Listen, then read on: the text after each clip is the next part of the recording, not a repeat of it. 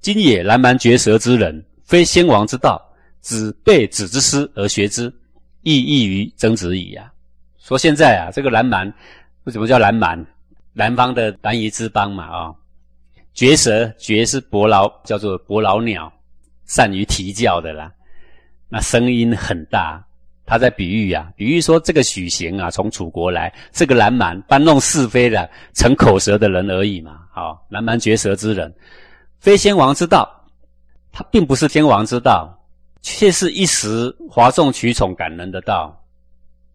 这个自耕而食，这本来就应该的嘛。好。自力更生，这是人人应该的，没什么好感动的了。但是你却把这个自力更生，把它比为比先圣先王还要大，这就错了啊！子背子之师，你背叛了你的师傅陈良的道，而学之去学这个蓝蛮绝舌的人，意异于曾子矣啊！那你的德性，你的作为，那跟曾子真的差得很远。那么多人勉强曾子，曾子都还不改变，对不对？死守善道哦，没有人勉强你哦。你从你弃中原的大道学南蛮绝舌之人哦，你真是哦，呃，事情不能只求改变，改变要比现在更好。如果改变比现在更差，你干嘛改变？吾闻出于幽谷，迁于乔木者，啊，出于幽谷，迁于乔木，他是从这个小雅伐木篇来的啦。他是说出自幽谷，迁于乔木了。原文是这样啊，说我听说《诗经》说过，出于幽谷，幽谷是什么？黑暗低湿的山谷。迁于乔木，乔木是高出的、高高挺拔的树木，高冈上的树木，光明的意思啦。说我听说哈，从黑暗迁徙出来啊，跑到光明的地方，只听过这样的说法。未闻下乔木而入于幽谷者，没有听过说从光明的地方走入黑暗的角落。这在说什么？就说这个丞相去跟随许行啊，是幽谷迁于乔木，还是乔木入于幽谷啊？说你怎么这么不善于变呢？不是变就好了，你变到乔木已经在乔木了哦，现在还坠入深谷啊，你干嘛要变呢？鲁宋曰：“龙笛是鹰，经书是成。”鲁宋是《诗经》鲁宋公篇啊，里面有这么一句啊，说龙笛是鹰，经书是成，什么意思啊？讲给各位听听，因为现在很多人呢，很多观念都不正确。龙笛西龙北狄，就是蛮夷之邦啊，叫做龙笛。是鹰，鹰是什么？攻击。说这些龙狄啊，这些野蛮民族啊，没有一点点的礼教，也没有一点内涵，不懂什么大道，都是左道邪说。是鹰这种邪说应该要攻击。经书是成，荆是楚国，就是蛮啊，南蛮子啊。苏是接近楚国的一个小国，也都是同样的气氛。说这样的邪说论调呢，应该要惩罚。哎，这谁说的啊？周公说的，周公说龙狄应该要应，经书应该要惩，就是说这样的邪说乱世应该要彻底的歼灭的意思了啊。呃，周公方且应之，连周公这样最懂礼教的人哦，最懂礼义、最提倡仁义的人哦，都还要说要用硬手段去破除他，对吧？那个应跟惩就是硬手段哦，去破除他。哎，为什么要举这个给各位听？那个是说。圣贤就是以捍卫大道为己任，举凡旁门左道会去侵犯到大道的呢，他就会鼓动他的黄蛇去批判他了，去护卫他啊。连周公最懂礼的都这样了，所以不是大家和平相处就是好，和平相处是人跟人之间的彼此尊重。但是学问正不正确，没有说让它并存就是好，不可能的事情。不对的，就是要挑出来让大家知道是不对的。人跟人之间是互相要尊重，学说跟学说之间是要真理要出现的。但是我们往往把真理跟人的相处混为一谈，对吧？这就是我们现在人的弊病啊！子事之学，亦为不善变矣啊！说你们的求学观念呐，啊，真是不善于改变，你真是越变越差。我告诉你，你不如不变。好，从徐子之道。则四假不恶，国中无伪，虽死无耻之统，世事莫之祸期。然后呢，现在丞相听孟子一下讲那么长，听得一愣一愣，他就要为许行辩论呐。他说：“哈，可是呢，如果我们跟从许行他的道理，他所提倡的道，那么有这么多好处，四价不二。什么叫四价不二？相同的物品没有两样价格。国中无伪。”啊，他说自自然然消灭了在国家里面的诈欺欺骗的行为。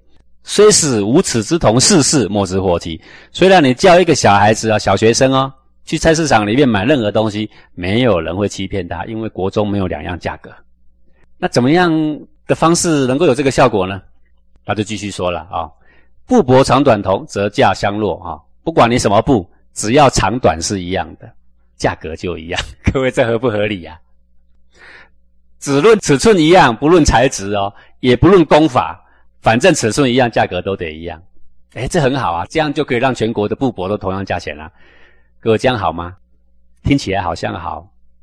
问题是大家就没有人愿意花更多的时间去做更精细的工作，所做出来都是比你更粗贱。你相不相信呢？马履丝絮轻重同，则价相若。好，那么多的马履也好，丝也好，絮也好，用称重的。重量只要一样，价钱通通一样，只论重量，不论品质跟自工。五谷多寡同，则价相若。五谷啊，不管是稻子啊，还是黍麦啊，通通好，只要是用那个斗来称，同样是一斗，那价钱就是一样。好，具大小同，则价相若。大的鞋跟大的鞋比，小的鞋跟小鞋比。不论材质、做工了，反正大的鞋价钱都要一样。你看我们许行师傅，你看多么伟大，他想到你们都不曾想象过的，这么简单，然后让国家里面呢，哎都没有欺诈伪诈的事情，而且更简单，没有两样价钱，谁去买了都不会受骗，不是很好吗？好，各位这很好吗？曰，孟子就说了啊，夫物之不齐呀，物之情也。孟子说，老天爷创造各种万物，各种万物特性不同，这个是物的常情嘛。或相倍喜，或相十百，或相千万，或者差距一倍哦，或者差距五倍哦，喜就是五倍，或者差距十倍，或者百倍，或者千倍，或者万倍哦。各位，如果同样是称重量的话，同样的重量的石头跟同样的重量的黄金都是矿物嘛，谁贵重啊？那差很多的，差千万倍呢。执彼而同之，是乱天下也。然后你却要让它重量一样的一样钱，或者是长度一样的一样钱。那你就是要让天下陷于大乱，哦！以后的天下呢，好货色都被私藏了，从此天下只看得到伪劣品。那你不是乱天下了吗？句句小句同价，人岂为之哉？说句句跟句句两个同价，小句跟小句就同价，材质不论哦。那人们还有谁愿意去去做耐心的去做那些细工的鞋，耐穿的鞋？那你市面上只会买到那种穿不到一天的鞋，看你信不信呢？从徐子之道啊，相率而为伪者也呀。说如果要顺从你师父许行这样的道，那你就是让全天下的人一起去做最伟大的事情，勿能治国家啊！哪里还能够治国啊？你连一个菜市场都治不好了，你信不信？给你一个菜市场去施行你的道，你马上你就要被破口大骂。骂骂的你狗血淋头，看你信不信呢？还想要治一个国家嘞？说这简直是幼稚啊！各位，这章是教我们什么东西呀？教我们怎么看破哗众取宠的小道。小道并不是不是道，就是很小，用于一时啊。然后这些小道邪说总是踏在不切实际的这个道路上。邪说的特色啊就是空有一个理想。可是悖于日用寻常的道，可以说得很玄奇、口沫横飞，可是却无法落实于日常生活啊，或者可用于一时，却有害于长远呐。那么这个呢，就是现在的人呐，最需要学习的，就是为什么我一直鼓励大家读孟子，因为孟子就是是非判断最佳的利器呀。经由刚刚孟子这样的简单的辩论，你就很能够了解说。自力更生没什么不好，但也没什么多了不起的啦，对不对？多了不起到哪里去呀？为什么你要感动的这样啊？格致成正，修齐治平，格物致知，诚意正心，修身齐家治国平天下。你已经学了，你学了，你却看不懂。然后呢，为了那一点点自力更生，感动的痛哭流涕，还要去找孟子辩论，这么简单幼稚的东西，怎么你学了二三十年的人你看不懂？各位，我举个简单例子好了，我们不要讲修佛这件事情了，我讲一个最简单，就种一颗芭辣好了。从芭辣种子种下去到长芭辣要多久啊？如果正常农夫来看，大概大约就是要三年。叫你的上司来替我这个芭辣发功，不要说做佛了，做拔蜡就好了。请他在三个月之内给我结出来，各位有没有可能？你就会佛说不可能啊，做个拔蜡都不可能，做个佛这么简单，靠你上司。各位，拔蜡要结出果，靠上师还是靠拔蜡自己呀？靠拔蜡树自己，不能靠别人的。为什么你这么容易上当？因为你不读孟子，你也不读论语，你也不读老子，对吧？你喜欢去现在的现代书店买一本什么上师说的？各位，上师说的对吗？不一定，不一定要以谁为标杆呢？以古圣先贤，古圣先贤已经把对的事情已经写下来了。有人会说：“哦，想象什么光啊，什么爱从天而降，充满你的全身呢？有没有？”对呀，感觉很不错。问题是经书里面都告诉你说，一切都在你的里面，不是从外而来，不是这样吗？那你想象这个，想象那个，我请问你是你自己的还是别人来的？是别人来的呀，对吧？所以，如果你读过圣贤的书，你很容易到处都可以找得到跟你现在所谓的那一些上司相抵触的地方。举凡相抵触，你就把它放下，那个上司的上就可以拿掉。你说他是个师，顶多也就这样啊，也不必感动的痛哭流涕，因为你所要跟随的是什么？是你的自信的大道呀。好，比如再举个例子。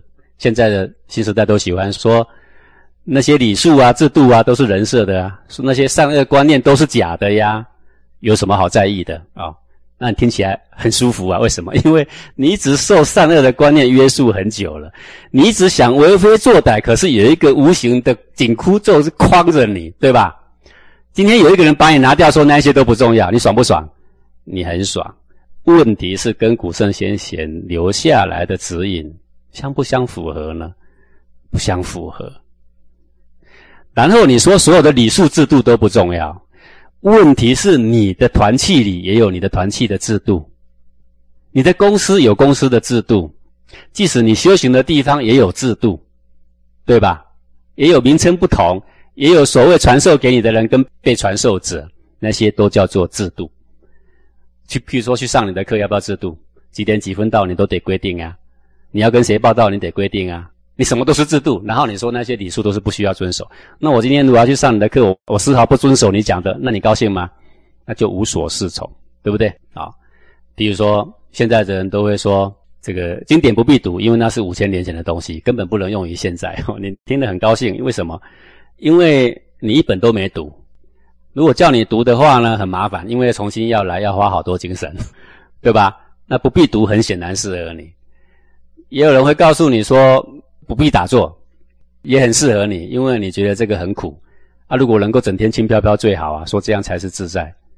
问题是你翻开所有的经书，你慢慢看啊，他就会告诉你说你要守这个戒，你不能做这，你不能做那，你应该做这，你应该做那，对吧？然后他写了那么多的经呢，要叫你读啊，这些呢都是你要注意的一个地方呢。我再特别提一个例子啊，这个例子最近碰到的。